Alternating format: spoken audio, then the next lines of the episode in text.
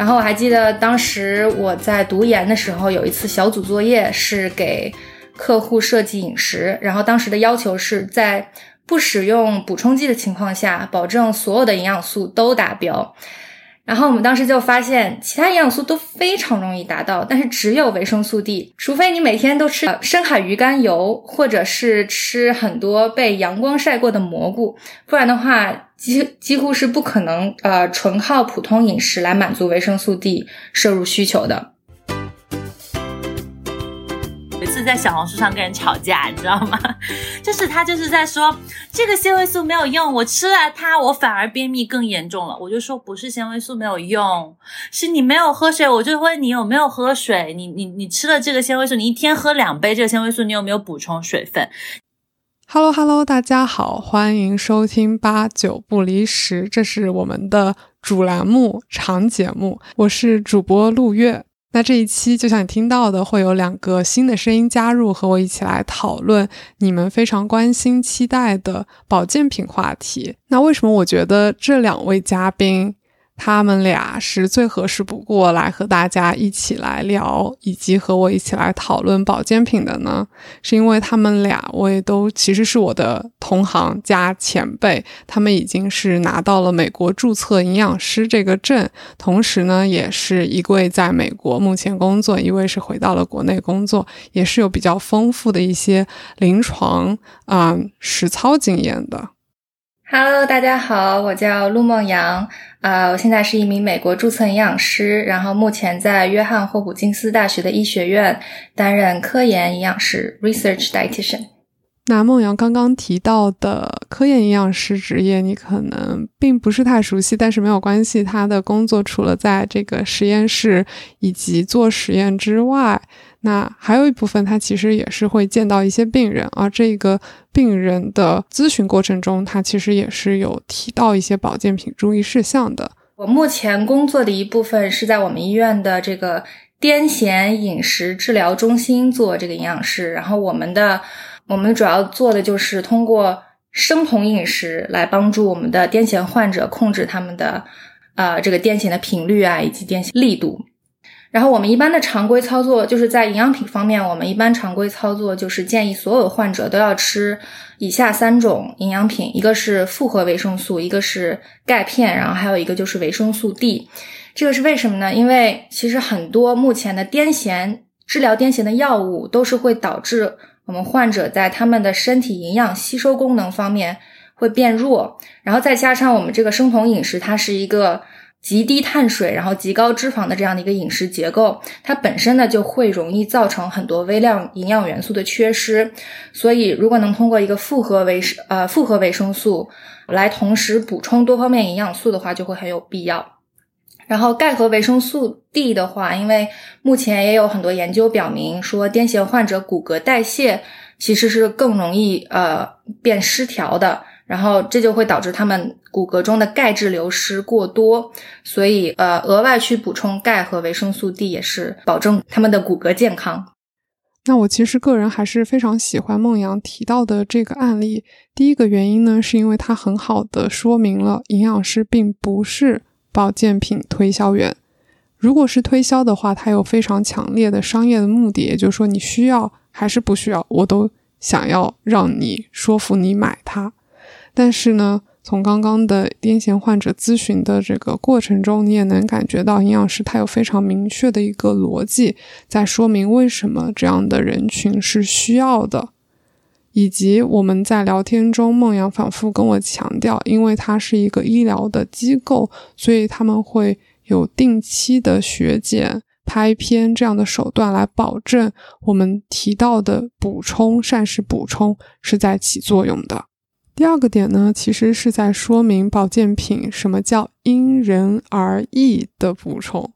因为我经常会被问到说，哎，到底需要不要保健品啊？保健品是不是智商税啊？这样的问题，它的答案就不是你所希望的是非黑白这么明确。它当中有很多的因素，从我们比较专业的角度上是需要去考虑的，比如说你的病史。那还有一个点，其实是在我和第二位营养师羽凡聊天之前，我并没有过多的去想到的一个点。他提出的是，我们还需要更多的考虑被咨询的对象，他们希望用什么样的方式来做饮食的调整。如果保健品会使他们希望、他们觉得更优先选择的方向，其实我们反而要尊重他。那我把因人而异这个超难的话题怎么理解，我抛给了他。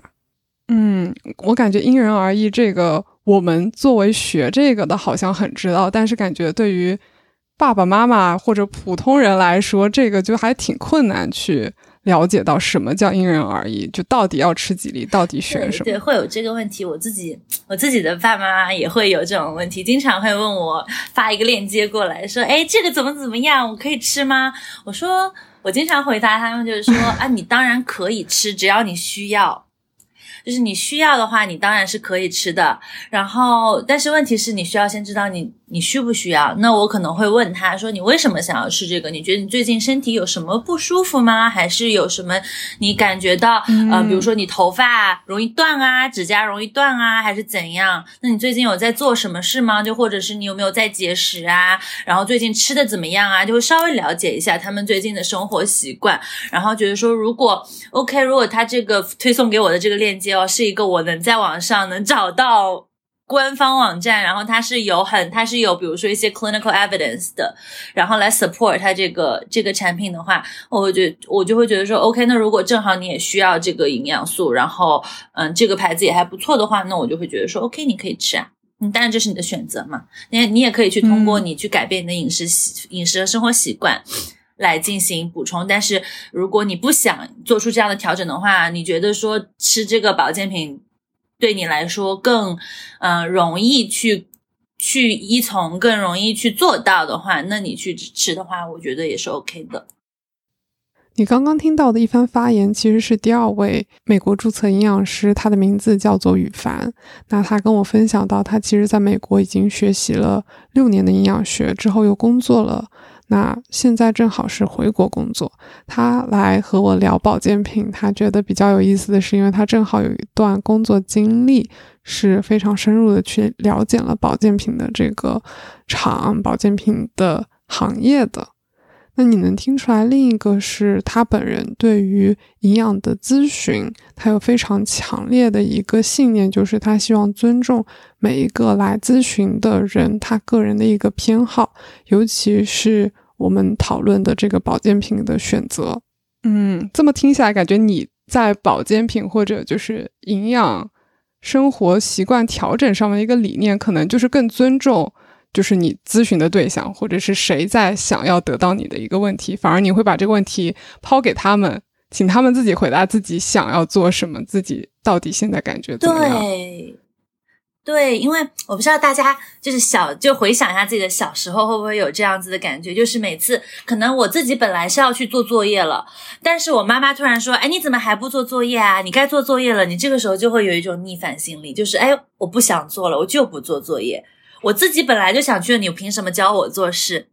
对吧？这个成年人也会有这样子的心理，就是大家都是想，就是自己做出的决定才会更想要去去去遵从，更想要去行动嘛。如果是别人让你做什么事，你总会有一种，哎，这好像跟我没有什么关系，是他让我做的事情，他好像不是我自己为了我自己的健康要去做的。所以保健品这一块也是一样的，就是有一些人嘛，他可能就比如像像我，我就不喝牛奶啊，我就是不喜欢喝。那你如果一一一直逼我去做牛去喝牛奶，我反而会造成一个就是更抵触的那个情绪。然后我这边如果缺钙的话，我长期如果缺的话，那其实对我的身体健康也不利嘛。那其实就达到了一个我想要的反效果。所以我会觉得，对于这样子的人来说，他们去短期的或者是及时的去吃一些这样子的补充剂，先把他这个缺乏。的部分补上，然后慢慢的去做生活习惯的调整的话，也是一个比较，嗯，我觉得比较有效的一个干预方式吧。那听到这儿，我不知道你有没有感觉到，其实，在保健品话题上，会有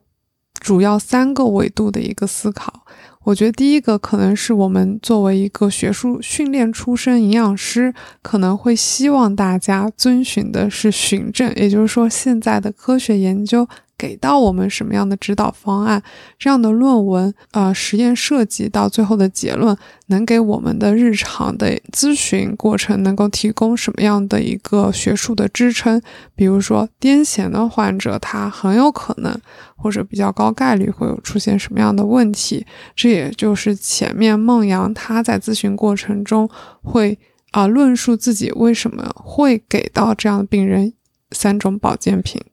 OK，那这是第一种。第二种呢，羽凡的例子，也就是一个个性化咨询的一个方案。也就是说，我们很多时候虽然有这样的一些循证的证据在，但是证据是死的，人是活的，对吧？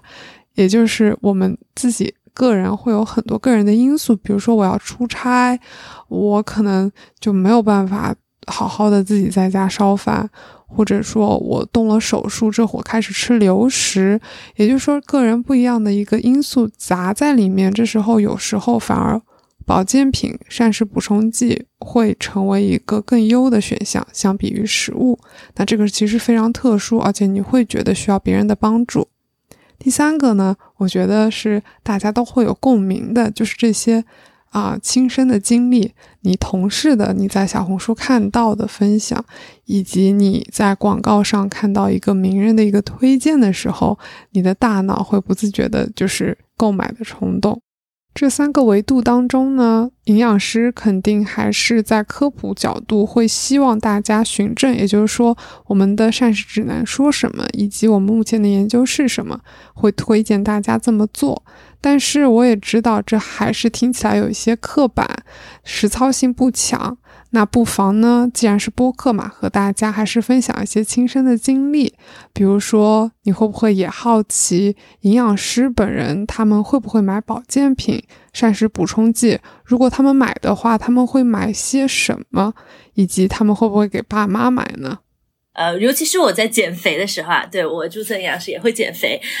然后呃会吃一些，比如说我自己最近可能因为减肥嘛，然后可能各方面的都摄取不太足，我就会去吃一些复合维生素。然后包括我本人的话，因为乳糖不耐，然后也不喜欢喝牛奶，所以我就知道我可能会缺乏一些钙呀，然后维生素 D 之类的，而且再加上本身就是。亚洲女性普遍都希望自己白一点嘛，然后就会防晒做的比较好，所以就是整个接受太阳的那个照射也不是很充足，所以可能会缺乏一些维生素 D，然后我就会根据我自己的情况，然后去进行一些这类的补充。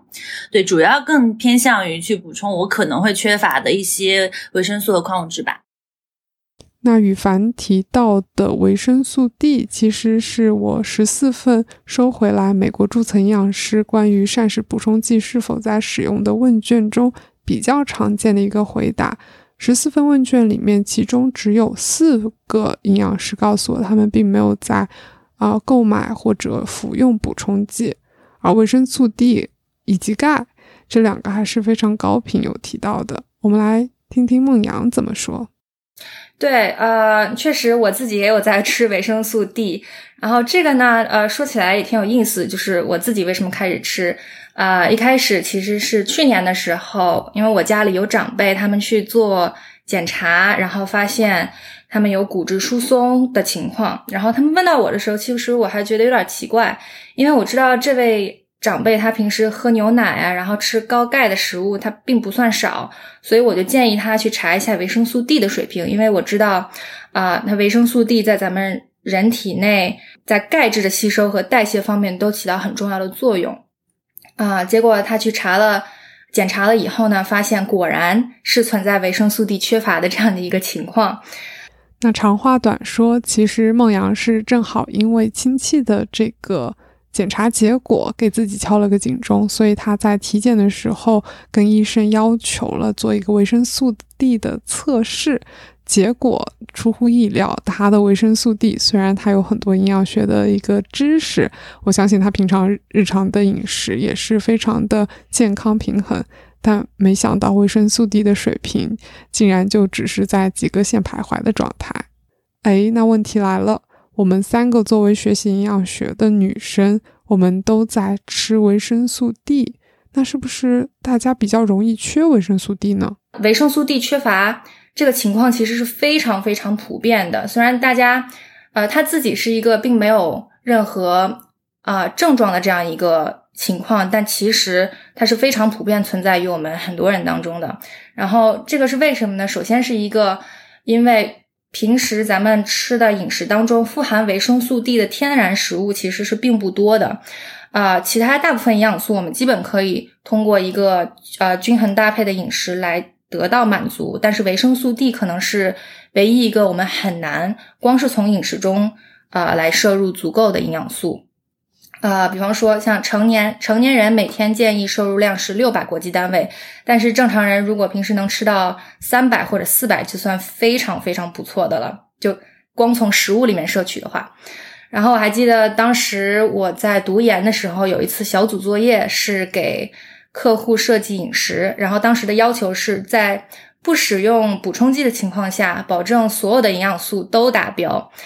然后我们当时就发现，其他营养素都非常容易达到，但是只有维生素 D，除非你每天都吃深海鱼肝油，或者是吃很多被阳光晒过的蘑菇，不然的话，几几乎是不可能呃纯靠普通饮食来满足维生素 D 摄入需求的。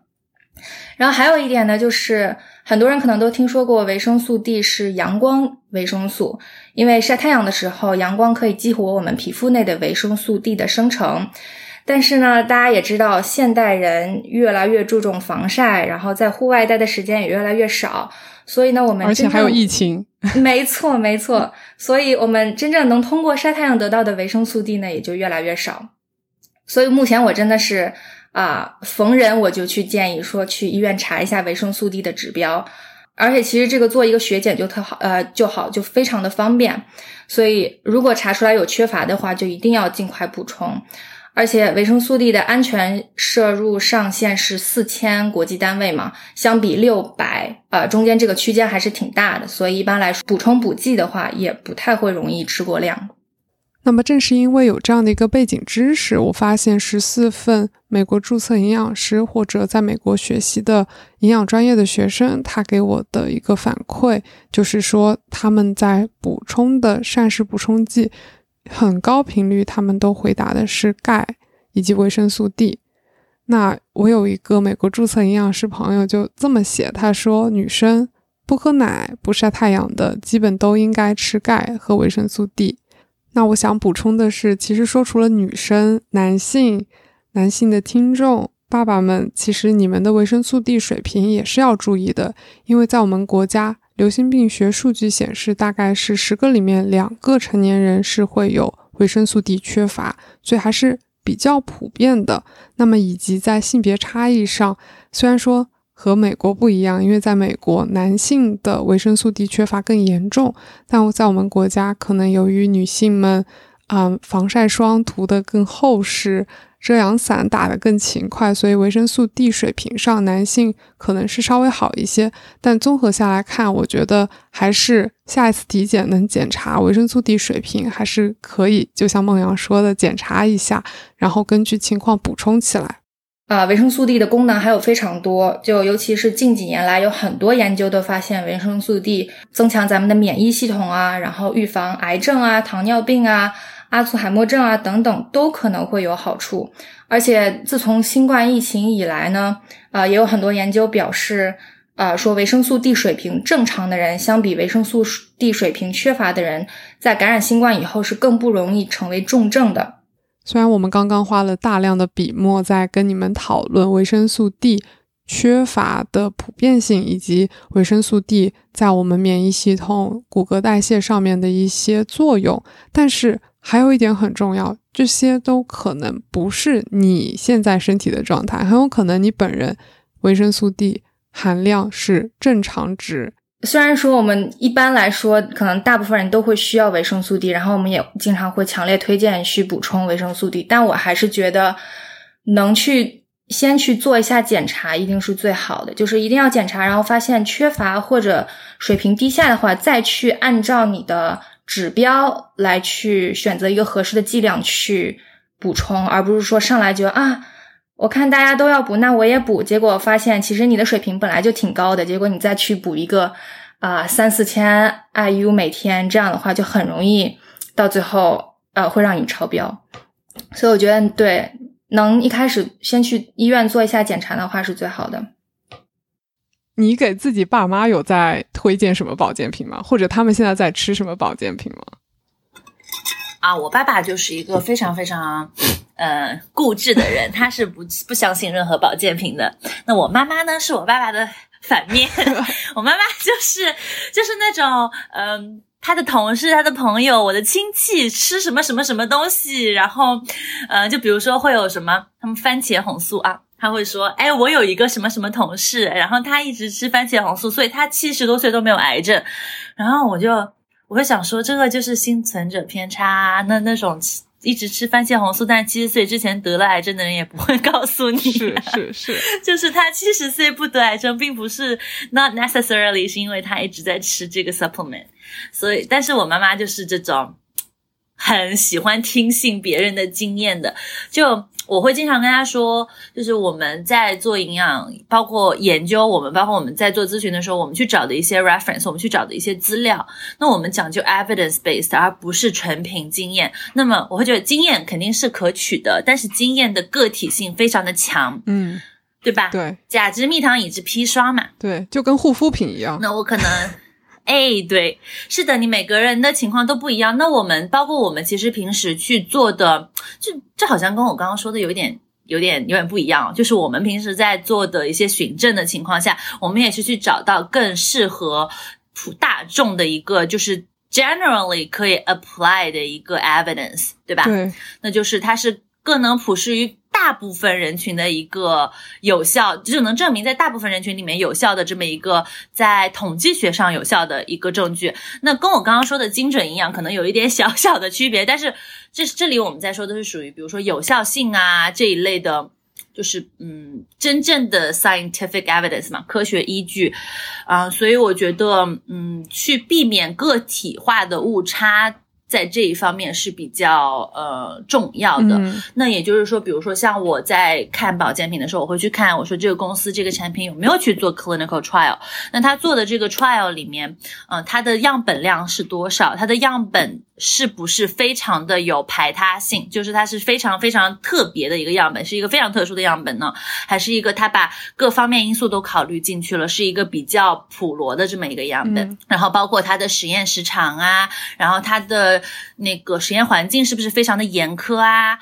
我觉得特别有意思啊！你能听出来羽凡他说的个体的差异，从他们家这个单位就能看出来了。爸爸对于保健品就不是特别的有兴趣，更不要说买了然后安利身边人。那这个性别上的差异，我发现还挺有意思的。比如说，我问了我的零零后表弟，以及发了问卷给他的同宿舍的室友，那些零零后的男生好像对于保健品的话题就不是很有兴趣，他们也没有告诉我他们有什么疑问，更然后他们也说他们根本没有在吃任何的保健品。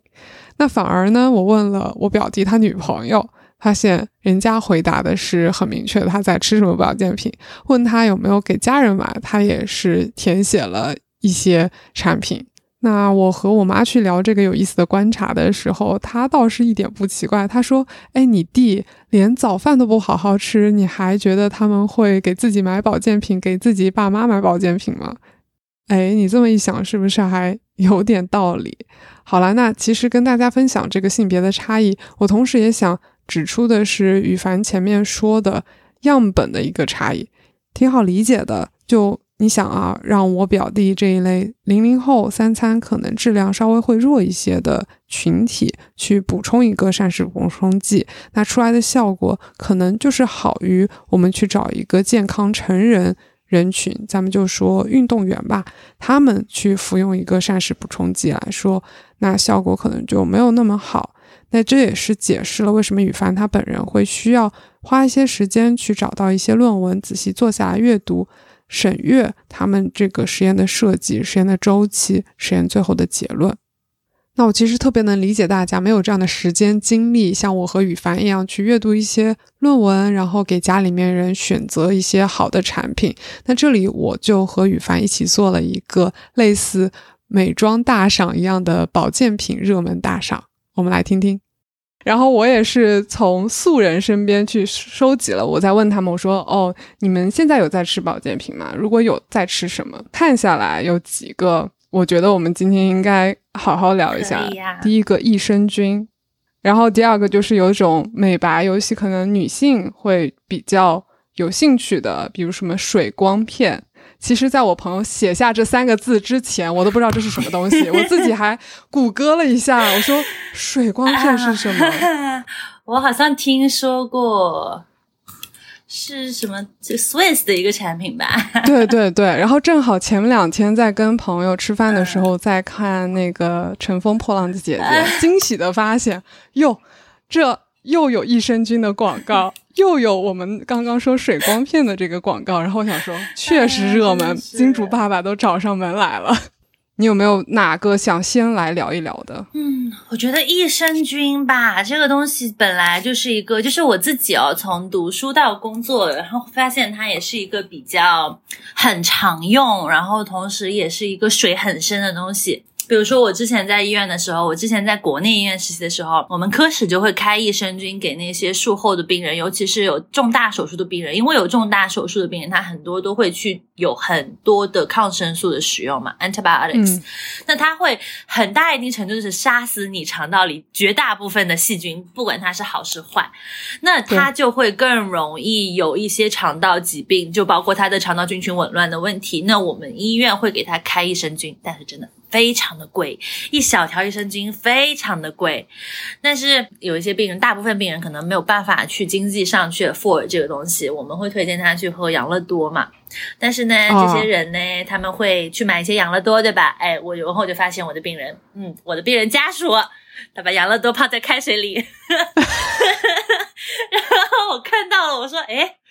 我说这不行，不能这样喝，这样喝那个养乐多没有用，你把益生菌都杀死了。它益生菌要在就是体温，你最好是体温左右，不要超过体温，这样对吧？然后他们说，哎，可是我刚做完手术，我不能喝冷的，我不能喝冰的，这样子就冰到肠胃呀，肠胃不好。然后我就会觉得说，哎，其实也。没没有这一回事啦，可以让你，你可以用手去温它，对吧？你可以把它揣在怀里捂一会儿。但你真的不要用开水去泡它，因为你用开水去泡它的话，你会把里面的益生菌都杀死。但是他们会说好好好，然后第二天去看还是在用开开水在泡。那这个时候他们就没有用嘛。但是你去给他开益生菌的时候，因为它是粉剂嘛，或者是胶囊嘛，那他们就不存在这个问题，对吧？而且养乐多这个东西，你比如说它比较保存条件比较。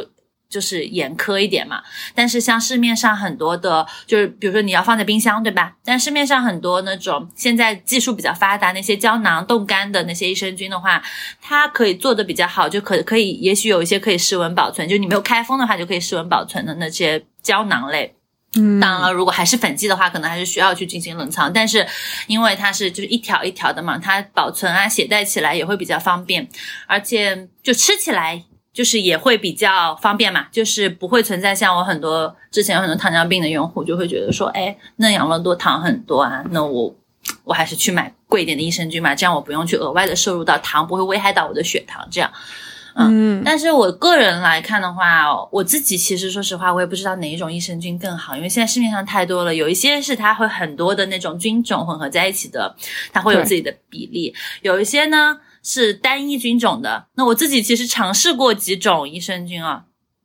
在自己身上做，但是我自己没有感觉出任何的差别，对，但我没有觉得感觉到有任何差别。就一方面，我本身肠道菌群可能就比较平衡，就我也不我也不会不是经常生病要去吃就是抗生素的这种这种人，然后也不是平时生活习惯，对，相对我来说的话，可能益生菌就是一种智商税吧。我就是平时生活就比较。就比较健康一点啊，然后也没有什么肠道问题，所以我吃益生菌就是真的是毫无感觉，就感觉自己几百块打水漂，就会有那种智商税吧的感觉。但是，但是哦，就比如说举一个不恰当的例子，我们家的小狗，我们家的小狗呢，它年纪大了，然后它就会经常有一些肠胃不适，它就是高脂肪的东西消化不了嘛，消化能力变弱了，所以它就经常需要吃一点益生菌。它吃益生菌效果就很好。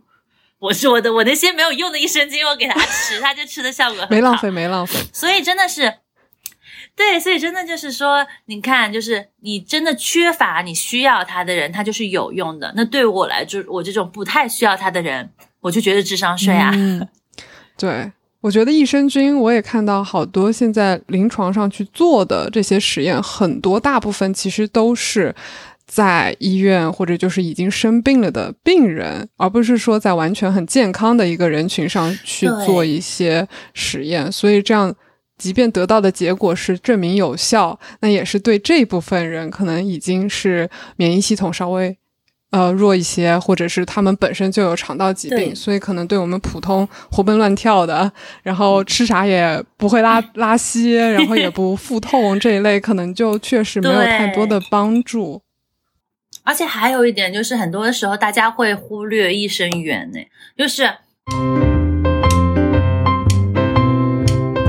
OK，那在羽凡给大家仔细解释什么是益生元、益生元和益生菌之间是什么差异之前，我想稍微再补充插入一些关于益生菌的信息。第一个就是关于这个活的益生菌养乐多加热这个事儿，虽然感觉听着有一些荒谬荒唐，但我。个人觉得还是可能是大家生活中的一些误区，因为我曾经和朋友聊天的时候，他也跟我提过，他说他初高中上学那会儿，他爸做早饭的话，会把酸奶专门从冰箱拿出来放在蒸锅上给他蒸了之后热了再给他吃，其实一样的就把活的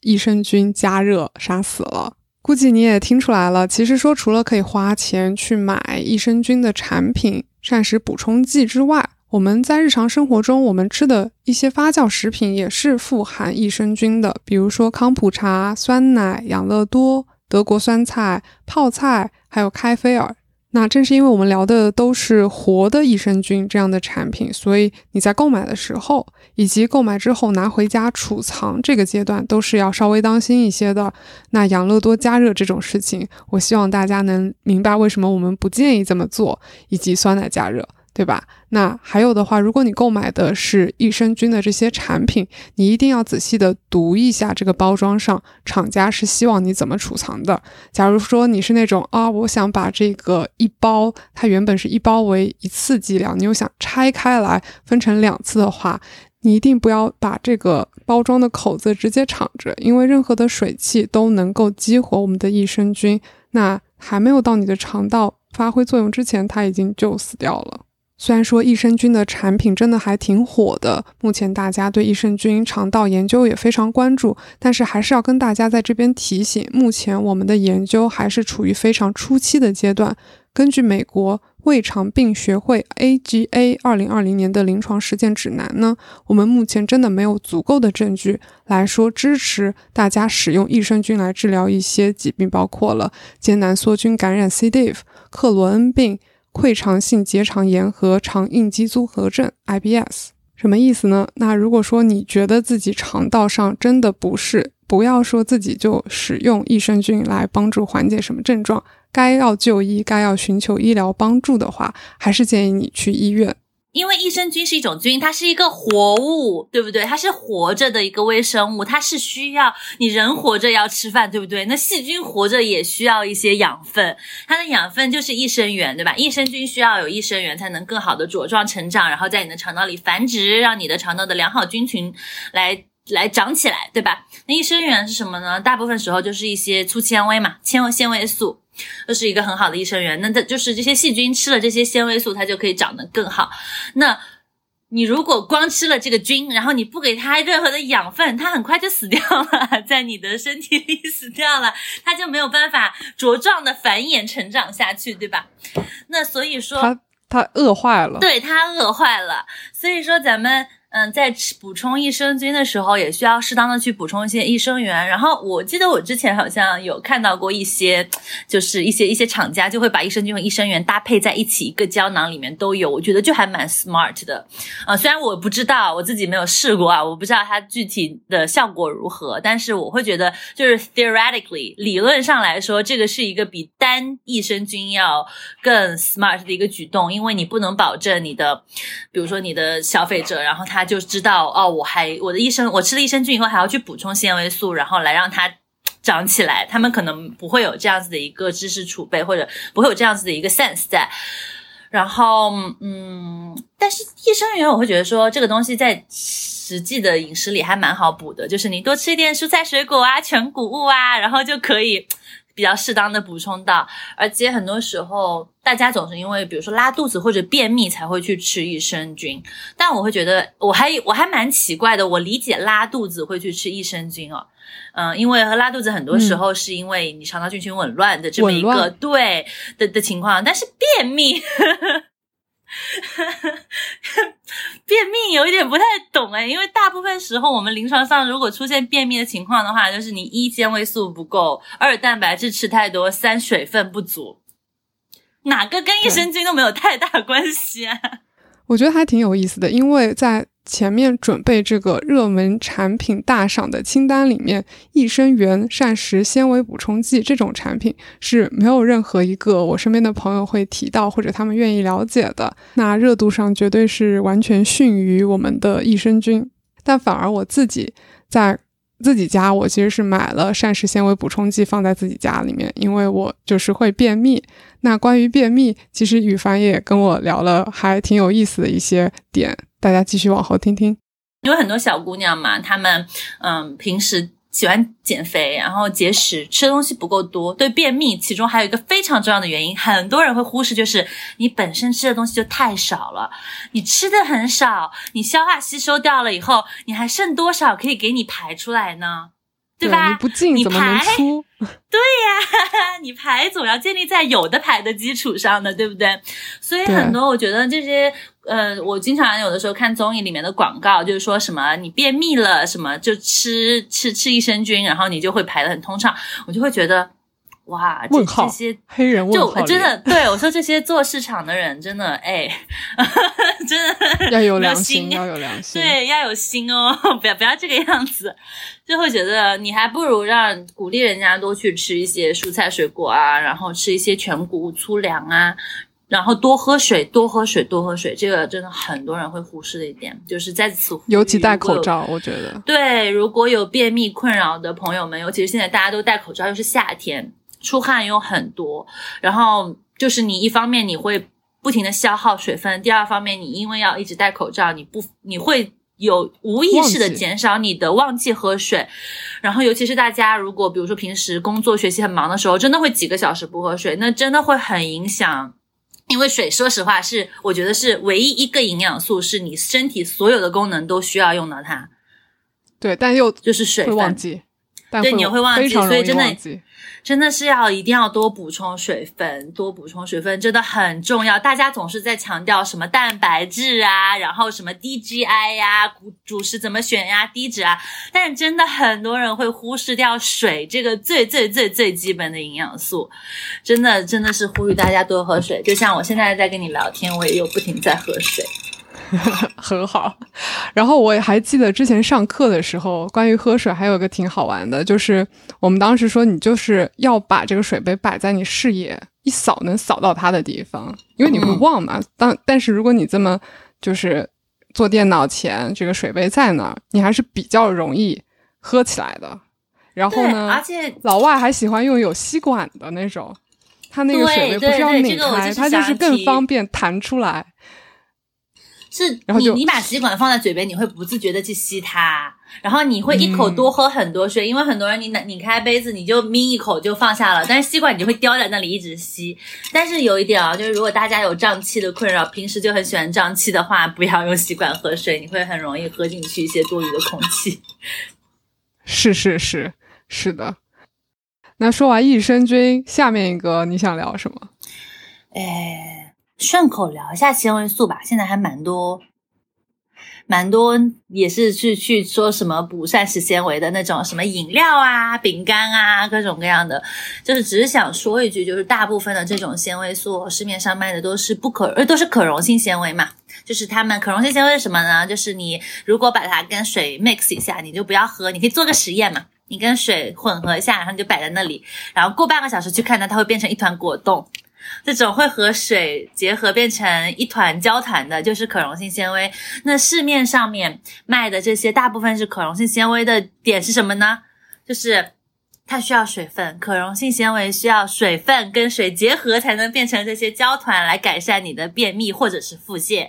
那也就是说，once again 要多喝水，因为我真的是有看到很多人，我之前有一次在小红书上跟人吵架，你知道吗？就是他就是在说这个纤维素没有用，我吃了它，我反而便秘更严重了。我就说不是纤维素没有用，是你没有喝水。我就问你有没有喝水？你你你吃了这个纤维素，你一天喝两杯这个纤维素，你有没有补充水分？你人一天只需要二十五到三十八克的纤维素，然后你你喝吃你喝了两大杯，然后灌下去好几十克。对你灌下去十克，然后你一下子你之前都不吃纤维含纤维素的东西，你一下子灌下去十克，然后你又不适当的增加你的饮水量，那这个纤维素没有水，它肯定就会更加的堵在你的肠道里，不容易排出去啊。对，所以。而且把你原本大便的水分就吸走了，然后它就很干很硬，然后你就觉得我要蹲厕很久。对，本来你的肠道就没有多少润滑的水分在里面，然后这些多余的纤维素又不停的吸吸吸，然后把你肠道里那些水分都吸掉了，那你的肠道就会变得很干涩啊，对吧？所以，哎，还蛮难过的。但是吵赢了吗？最后，最后吵赢了。最后吵赢了，真的笑死！就是还还蛮多姐妹后来会有在底下说说，哎，我有好，我有多喝水，我灌两大杯水下去以后，真的有改变哎。然后我就觉得啊，这种时候我就会觉得这种现身说法以自身经历来 来 convince 别人的时候，还是有用的，有用的，很感动。对对对，我相信那个点赞数有在有在升，亲测有效。那除了 纤维素跟水分，对。刚刚是不是有聊到那个什么水光 水光片？对，水光片是胶原蛋白。对，我我没有吃过，但我稍微上小红书看了一下价格，我觉得还是蛮贵的。就是这个东西一天吃三粒，然后那一罐也没多少，感觉一个月得花几百大洋出去。我看了一下，就水光片，它有一些的主要成分是透明质酸嘛，就是内服透明质酸这个东西，我我倒是有查到过一些文献，就是说，呃，这个东西它是就怎么说呢？就是透明质酸肯定是对你的皮肤是有好处的，对吧？但是就有一个问题，就是说，我们把透明质酸抹在皮肤上，我可以保证它是直达我的皮肤的，对不对？嗯。但是我吃进去，它要经过我的消化道，被分解消化以后，把它派遣去哪？它会去哪里？我们就不知道了，对不对？对我们。对我们没有给他，我们没有一个遥控器可以告诉他吃下去得去。对呀，你要去皮肤，不可以去膀胱。没有，没有这么说，对 不对？举一个不恰当的例子，就像布洛芬，之前前段时间丁，嗯，我们能提吗？丁香医生他不是发过一个条漫，就是说布洛芬是怎么 worked，对吧？他其实就是在血液里面到处喊说你疼吗？你疼吗？然后找到他要到处找那个痛点，然后找到痛点了以后再去止痛，对不对？他其实也不知道你哪里痛。那就像那这。透明质酸也是同样的道理，它也不知道你哪里需要，它就是我们的身体就只是把它消化分解了。万一你的膝盖需要？对啊，因为透明质酸它是很重，它是在你的关节做润滑作用也很重要。那说不定你的膝盖更重要，它就先去，对吧？或者说他根本就不去，它被分解完了以后，这个东西直接被当成废料排走，也不是没有可能的。就是还蛮还蛮缺乏相关的研究吧，我会觉得会会比较缺乏相关的比较有力的，比如说像临床对照实验这种非常权威的一些一些一些研究证据吧，也不能说它没有用了，就只是说我们。在我如果我要去做一些它的案例啊，或者是去做一些它的嗯推广之前，我会我会希望它是一个 evidence based 的东西。那我们到目前为止没有看到非常有力的证据来证明口服口服的透明质酸，而且是比如说像是比较微小剂量，比如说你你日常去吃的一个复合型的，像水光这水光片也不是纯透明质酸胶囊，对不对？它是一个复合型的东西，那它的成分的有效剂量肯定也不会很大，不会像它做临床实验的那么大。那这种情况下，你吃它真的有用吗？这个我们就不敢去说了嘛。但是我看它里面还有一些成分，就比如说维生素 C 呀，然后嗯，复合维生素 B 呀，然后包括嗯，就是锌啊这一类东西，就是你如果缺乏的话，它会影响到你的皮肤状况。那如果你在皮肤状况本身就不好，然后你平时的饮食生活习惯上面，比如说你不喜欢吃新鲜的蔬菜水果，然后你比较缺锌，你不吃内脏啊，不吃海鲜啊之类的东西，呃，你可能本身就比较缺锌啊，然后缺不吃全谷物，不吃肉肉蛋奶这种东西，本也比较容易缺 B 族的情况下，就是你比如说 generally 你在节食，你就。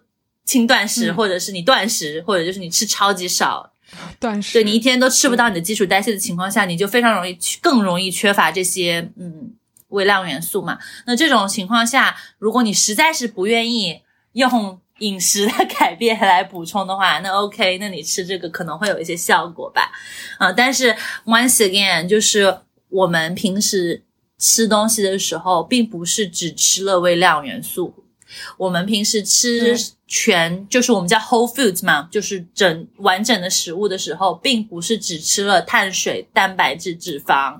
也不是只吃了维生素 A、B、C、D 这些东西。我们吃进去的是一个整体，它里面有非常多的抗氧化类的多酚啊，各种各样的就是。就是活性物质吧，它们组合在一起是最强大的嘛。就是很多时候我们会经常说一个叫 bioavailability，就是说它，嗯，吃进去以后，对你的身体的能能接受度，就是你你的如果 bioavailability 高，就是说你吃单位量的话，你那个 bioavailability 高的那个你能吸收的更好。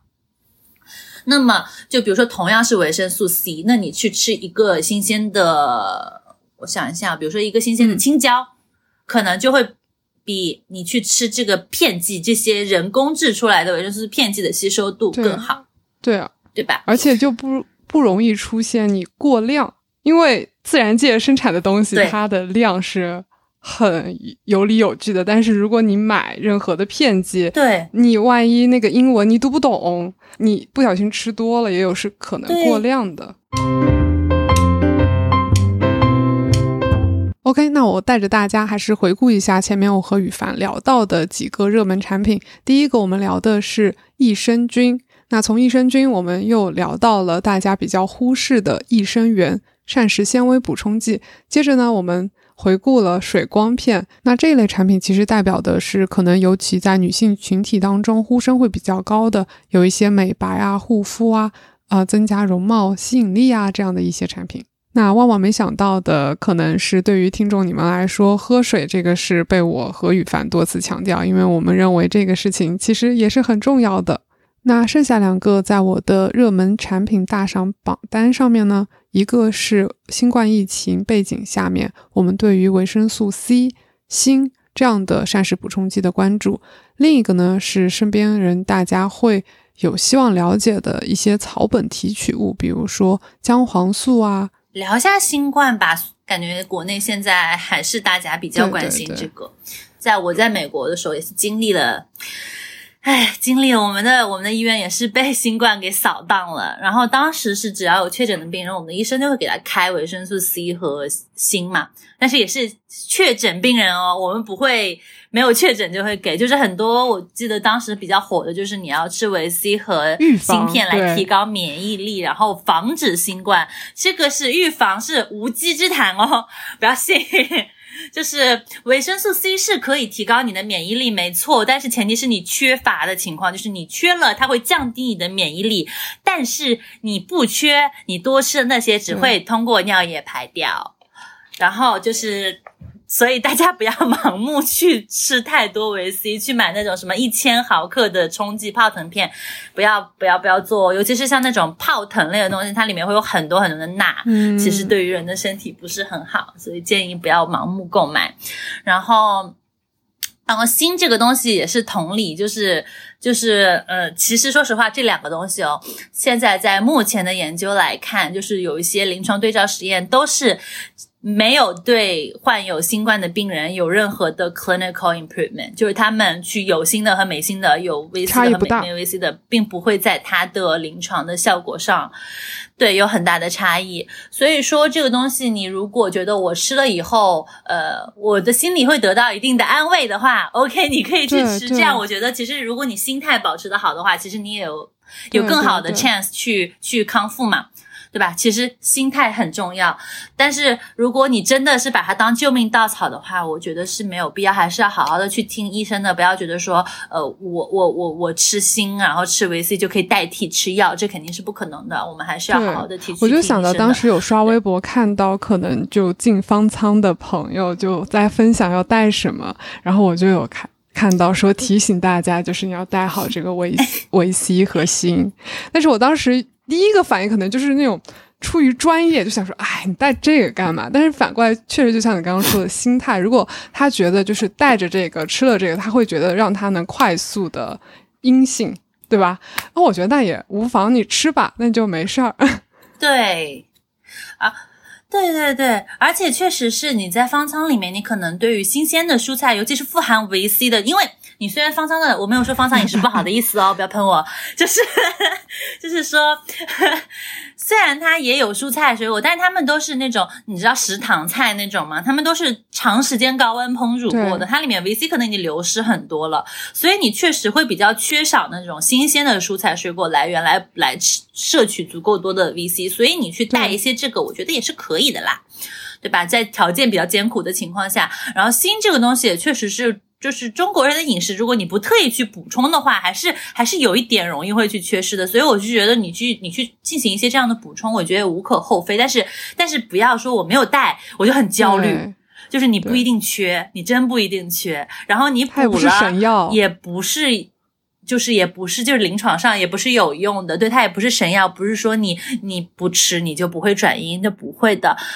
嗯，OK，那这就是关于新冠的。还有最后一类就是功能草本类。嗯，你有见过你身边的朋友吃哪一类的吗？我身边好像还蛮少的。有哦，我身边有蛮多，就是。嗯，护肝片就是奶蓟草这个东西，然后包括现在很流行吃蓝莓，因为大家现在玩手机很多嘛，然后就会大家都要护眼啊，然后就去吃去吃蓝莓补充剂，然后包括叶黄素，很多还会卖叶黄素加蓝莓的那种。那我个人的话会觉得说，嗯，有一些草本呢，它是有研究数据支持的，但是同样的，像我之前说的这些研究，可能是非常的。窄的，它的受众是非常窄的，它是只针对某一个特定人群，比如说叶黄素，它其实目前研究有有很强的临床实验研究证明它有效性的是在黄斑病变的病人之中，所以可能不是你补充叶黄素，不是正在听播客是有用的，对，但是对，可能不是正在听播客的你，可能只是电脑玩多了，眼睛有一点累，去睡了。对该去睡了，或者是你该闭目养神，做做眼保健操了。嗯，对，所以我会觉得这个东西吧，见仁见智。就是，嗯，尤其是跟肝有关的东西，我会觉得肝是人体的排毒器官。你那些没有用的东西、过量的东西，你你走就是这个这个代谢过程，最后都是由肝和肾这两个两个器官去进行排出的，去进行过滤掉一些毒素，然后进行排出的。那。比较盲目的去去给你的身体里塞各种各样的东西，美名其曰是在保护你的肝脏，但是你在不知道它是不是临床上有用，然后且你需不需要它的情况下，其实某种程度上。也是在给你的肝脏和肾增加负担。那我们来想一个非常细思恐极的事情，就是我们想一下我们的心脏吧。你心脏举例，在你妈妈肚子里有心跳的那一秒，到你现在，不管你是十岁还是二十岁，还是三十岁，还是四十岁，你把它乘以一下你呃的分钟数吧。就是你活了这么多分钟，一万数以万计、十万计的分钟数，你的心脏哪怕有一秒钟它歇过吗？不敢歇。他没有歇过，对不对？那肝肾也是一样，他可能没有心脏那么高的负荷，但是他也没有一天是休息过的。那他已经这么累的情况下了，咱们就不要去给他增加更多的负担了，对吧？所以我觉得，与其呢，虽然我自己啊，嗯，就是大家我明白现在的生活压力非常的大，但是。嗯，你与其说我先喝了酒，然后我再去吃护肝片，这个操作，这两个都是给肝脏增加的 burden。就是大家都很流行说朋克养生嘛，保温杯里泡枸杞，啤酒里面加枸杞，对不对？但是。这种真的就是只是就是你先喝酒再吃护肝片的这种行为，说实话是还是在给你的肝脏增加负担，它并不是一个抵消的一个一个效果。那我觉得最简单的还是咱们控制喝酒的量，就是我也不能说你不要喝酒，那我们尽量就比如说女孩子一天不要超过一杯红酒这种量，一杯啤酒、一杯红酒、一个 shot 的那种烈酒，对吧？不要超过这个量，男孩子不要超过两份。咱们目前的研究是没有任何的。研究能证明酒精是对人体有益的，就是之前大家总是说红酒会对心脏有益，但是事实上近几年的临床研究也没有，也逐渐的推翻了这个说法嘛。所以酒精这个东西，如果你只是呃就是少喝少喝一点，小酌一些的话，烘托一下气氛，我觉得没有问题。心理健康也很重要。对，我觉得你刚刚阐述的是非常非常准确的，而且也是我个人还是比较同意的。就有的人可能就是哎。我就不好好吃饭，为什么呢？我可以通过吃这些膳食补充剂，他们会有这种想法。但是这样的观点，它其实会有一个前提，就是认为我们在菜市场所接触到的各类的食材和我们从这些工厂里生产出来的各种膳食补充剂的药片，它里面含量是完全相当的。但其实并不是。对，我们科学研究很多情况下，我们还没有能力真正把这个。青椒这个番茄里面所有的东西都能提取出来，我们甚至不知道它叫什么。对，所以这个东西其实是不等价的。但是当你认同广告里面所说的，认同这个东西是等价的时候，其实你很有可能就缺乏了一些我们现在都没有办法说出来的东西。OK，那以上就是我和雨凡希望跟大家分享的热门产品大赏细节。也不知道以上提到的各类产品有没有是你其实非常想要更进一步、更科学的了解的一些商品。那么。这是上一集我放的重点，下一集呢，我会跟孟阳更多的从我们年龄层次来看，什么样的产品其实是会更推荐给大家的，以及我会和两个营养师一起以一个非常简单的问答 Q&A 形式，来把你们觉得会想要问的一些问题来解答一下。因为这一期真的还是很花心思给大家准备的，所以你如果觉得我们的内容是非常不错的，欢迎转发给你自己的闺蜜、亲戚、爸妈。那我们下期下半集见，OK，拜拜。